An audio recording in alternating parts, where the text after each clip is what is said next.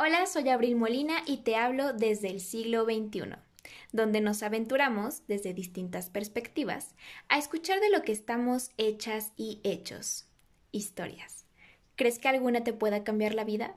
Ven, vamos a averiguarlo. Escuchemos lo que el siglo XXI tiene para ti.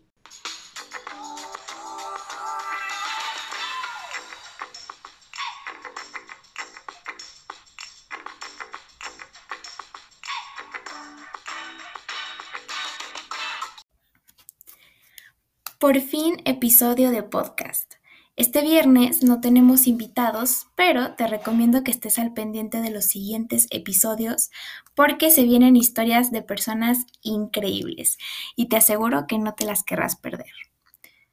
Te voy a contar algo que me pasó hace bastante tiempo, que no reflexioné hasta el día de hoy y me doy cuenta de la importancia que tuvo.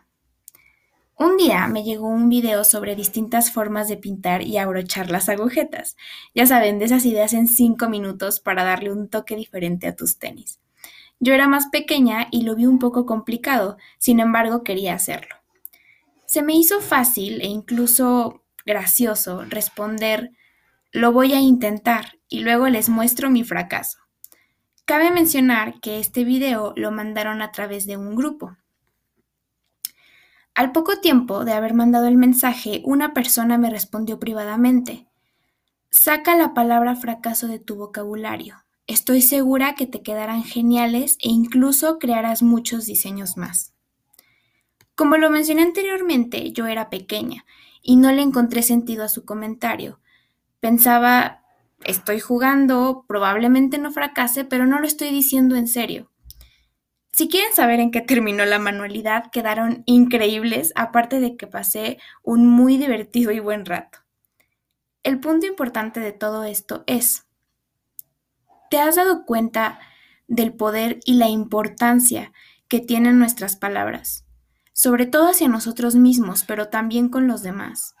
Se nos hace fácil y natural incluir palabras como fracaso, derrota, insuficiente, etcétera, simplemente porque creemos que es de broma, no lo estamos diciendo de verdad.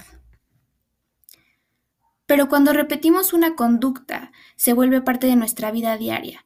La cuestión aquí es que nuestro cerebro se la cree, al punto de que ya ni siquiera necesita que se lo digas. Lo tiene tan bien aprendido que en automático ni siquiera lo intentas. La pregunta del día es, ¿cómo te hablas a ti mismo? ¿Qué es lo que te dices?